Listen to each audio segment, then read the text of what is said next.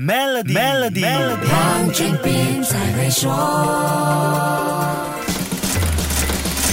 你好，我是黄俊斌。欧元汇率下跌，欧洲经济就要经历一个寒冷的冬天。以欧元兑换一美元听起来好像没有什么大毛病，但实际上却是一个头痛的问题。至少现在真的让欧洲中央银行 ECB 大伤脑筋。欧洲央行几乎没有了采取温和市场行动的余地，而必须对情况做出积极的反应。欧洲央行这个月将会进行十一年来第一次加息，说好的加息幅度是二十五个基点，但很多经济师认为这个加息的速度和幅度真。真的是缺了力度。欧洲的出口或许会因为欧元贬值变得有点优势，但更大的问题是，欧洲的进口成本也会因为欧元变小而提高不少。这么一来，出口的优势一下就被上升的进口成本抵消掉了。更糟糕的是，欧元区十九个国家，差不多一半的进口是以美元结算，只有大约百分之四十是用欧元结算。别的不说，他们买石油和天然气都要用美元。乌克兰战争已经搞到石油和天然气大涨价，制裁俄罗斯。还弄到他们连供应都成问题。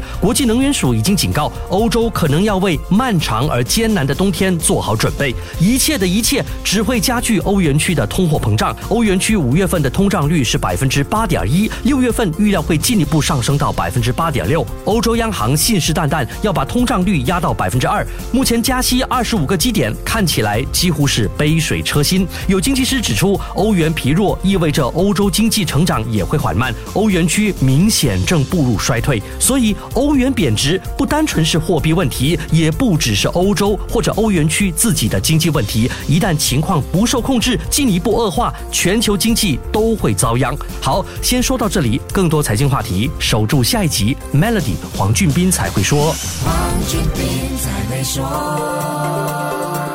使用 Maybank To You Bit 和 Maybank To E 就能简化您的业务运营，并有机会赢取 Toyota Hilux 和季度现金奖。详情浏览 Maybank.my/SME Rewards。